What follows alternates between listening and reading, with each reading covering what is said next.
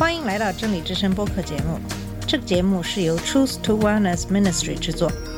在这个节目里，我们要从一个不一样的角度向你介绍圣经和基督，带你走进一个属灵的世界。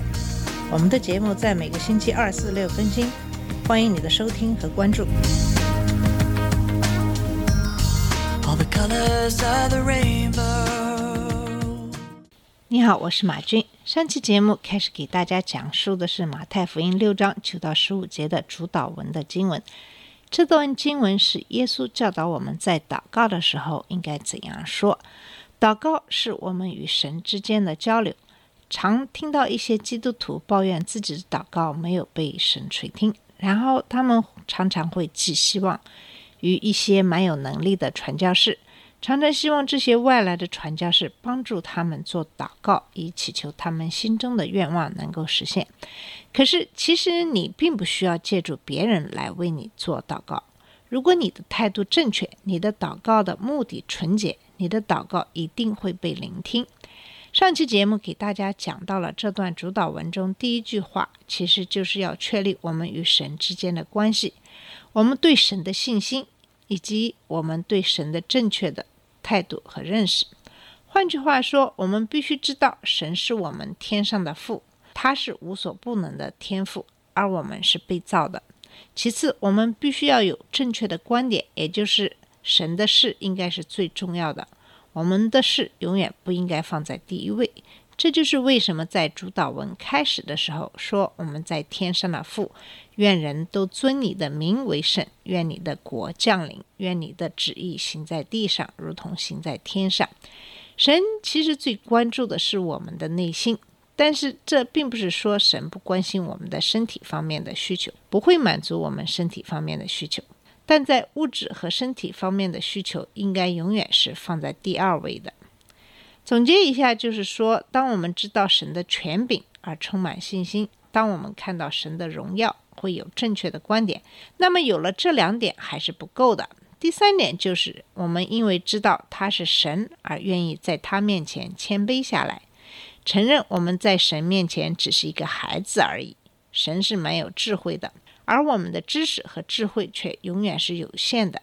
知道这一点其实是非常重要的。因为只有有了这样的一个观点，才能够知道我们需要祈求些什么，才能够理解为什么并不是我们所有的祈求都能够被聆听和应允。打一个简单的比喻，我们向神祈求我们所需要的东西，这和我们向我们的父母提出这样那样的要求并没有什么区别。小孩子其实很多时候并不懂事，只会凭着自己的心意行事。那么，小孩子提出的要求可能往往不能够被应允。作为父母，你是不是永远满足孩子的一切要求呢？如果不满足这些要求，是不是说你就不是好的父母了呢？当然不是。作为父母，我们因为有更多的知识和人生的经验，我们知道什么是对孩子好还是不好。如果父母一味地满足孩子的要求，那么这个孩子长大一定就会被惯坏了。我记得我女儿小的时候去邻居家玩，看到一个玩具非常喜欢，就一定要拿回家。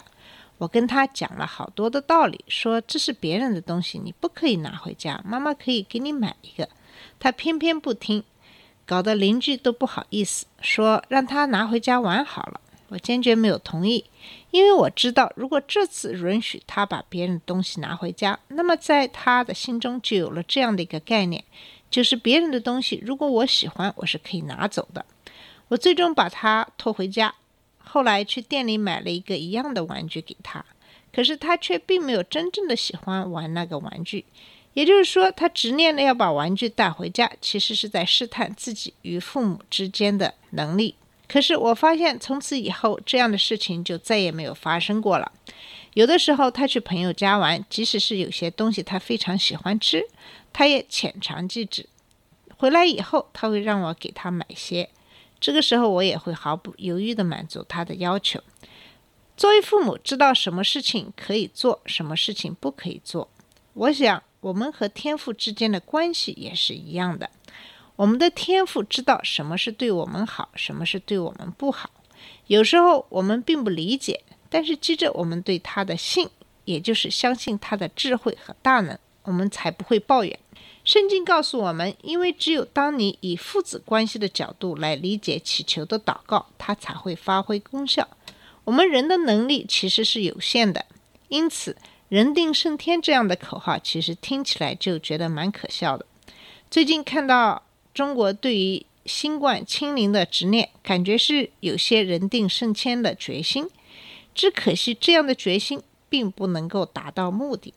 看到一篇文章提到，当初中国有麻雀清零的运动，原因是麻雀很讨厌，常常来扰乱庄稼，所以在一段时间内，国内真的就消灭了数不清的麻雀。可是这种人为的破坏生物链造成的伤害更大。一些害虫因为没有麻雀这个天敌可以无限制的繁殖，这样对庄稼的损害就更大了。讲到这里，有些人可能会说：“哎，在约翰福音十一章二十二节明明说到，你无论向神求什么，神也必赐给你，这又作何解释呢？如果神并不总是如我们所愿的赐给我们，因为父母不会总是给孩子一切他们所要的东西。”那么，圣经上的这段经文不就是和这种解释相互矛盾了吗？在这里，我们要知道，神赐给我们的可能是我们真正想要的东西，可是我们可能提出的要求却不一定会达到我们真正所要的那样的后果。我有一个博士的同学，他是基督徒，但是他给我讲了一件事情：他在美国上学的时候，他申请他妈妈签证来美国，可是签证却被拒了，他很。不理解为什么会这样。可是那以后不久，他妈妈得了心脏病，需要去医院急救。他说：“幸亏没有来美国，否则遇到这个情况，他真不知道怎么办才好。”其实，在约翰福音十一章中的赐给我们的是我们真正所需要的东西。在希伯来书五章七节开始讲到，基督在肉体的时候，既大声哀哭、流泪祷告，恳求那能救他免死的主。就因他的虔诚蒙了应允，他虽然为儿子，还是因所受的苦难学了顺从。他既得以完全，就为凡顺从他的人成了永远得救的根源，并门神照着麦基喜德的等次称他为大祭司。我们知道，在这段经文里边，基督大声哀哭、流泪祷告，恳求他的天父救他脱离死亡。你知道希伯来书五章七节？后来怎么说吗？经文说，就因他的虔诚蒙了应允。你在读这段经文的时候，你有可能会疑惑，这个蒙了应允到底是什么意思？这个蒙了应允其实是说，神天父并没有救耶稣免他的死，也就是说，他的这个免死的要求被拒绝了。基督说，恳求天父救我脱离死亡。神回答说不。天父是与基督同在的，虽然祷告似乎未蒙应允，耶稣仍然顺服。天父透过耶稣的顺服来成就他的功。天父透过耶稣的顺服，把情势给扭转过来，仿佛死里复活一样。还有一个例子，就是说门徒曾经两次在船上遇到风暴，他们祷告说：“主啊，救我们！”为什么呢？因为船快要下沉了，他们害怕死亡。他们祈求的不是价值。却是得救，是那种状况。他们说：“救我们脱离这场风暴。”其中一次，耶稣平静了风浪；而另一次，他把在水面上行走的能力赐给门徒。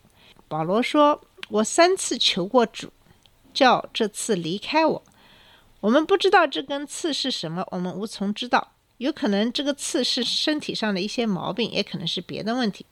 保罗说：“如果我面对这些问题便无法有效的侍奉，这是保罗心中的渴望。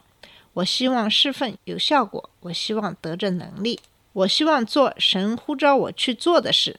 对于如何满足这些需要，保罗有他自己一套的见解。他说：‘求神叫这次离开我。’神怎样回答的呢？神说：‘我的恩典够你用的，因为我的能力是在人的软弱上显得完全。’”意思是保罗，你希望得着能力？你以为脱离这根刺就是使你得力的方法吗？我告诉你，让这根刺继续留在你身上，才是使你得力的方法。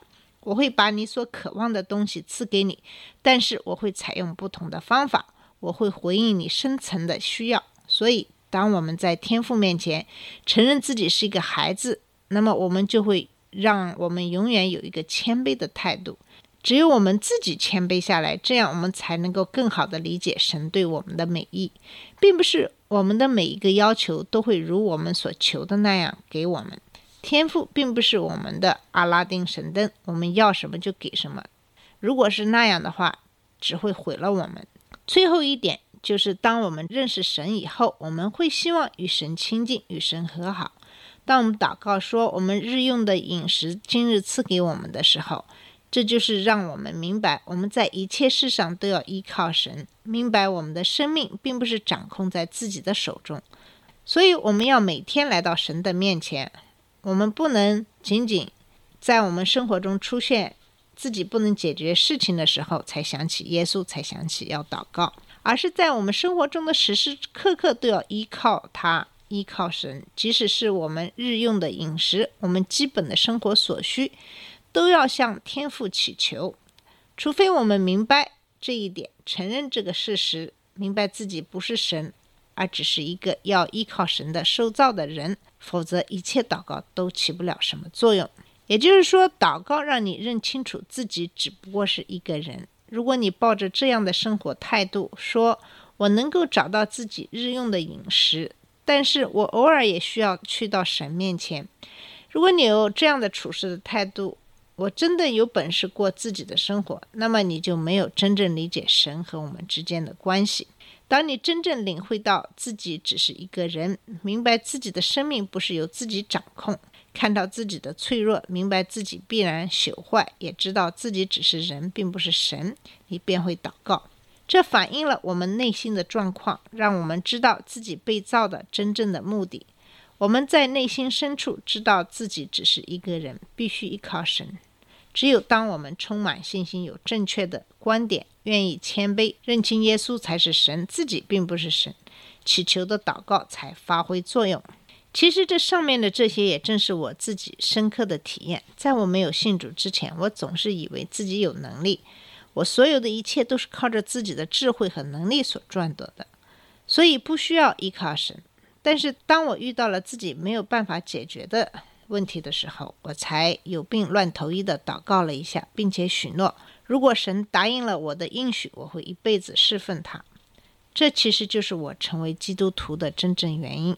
神聆听了我的祷告，回想起自己所有的经历，才真正认识到自己的一生其实时时刻刻都在蒙神的眷顾。好了，我们今天的节目就到这里。今天给大家分享的是。主导文的呃后半部分，谢谢你的收听，我们下次节目再见。这里是真理之声播客节目，真理之声是 Truth to Wellness Ministry 旗下的一个节目，由 Truth to Wellness Ministry 制作和播出。如果你有什么想跟我们分享，请给我们发电子邮件，我们的邮箱地址是 truth to wellness at gmail dot com。你也可以直接去我们的网站 www.dot.truth-to-wellness.com 浏览更多的信息。下次节目再见。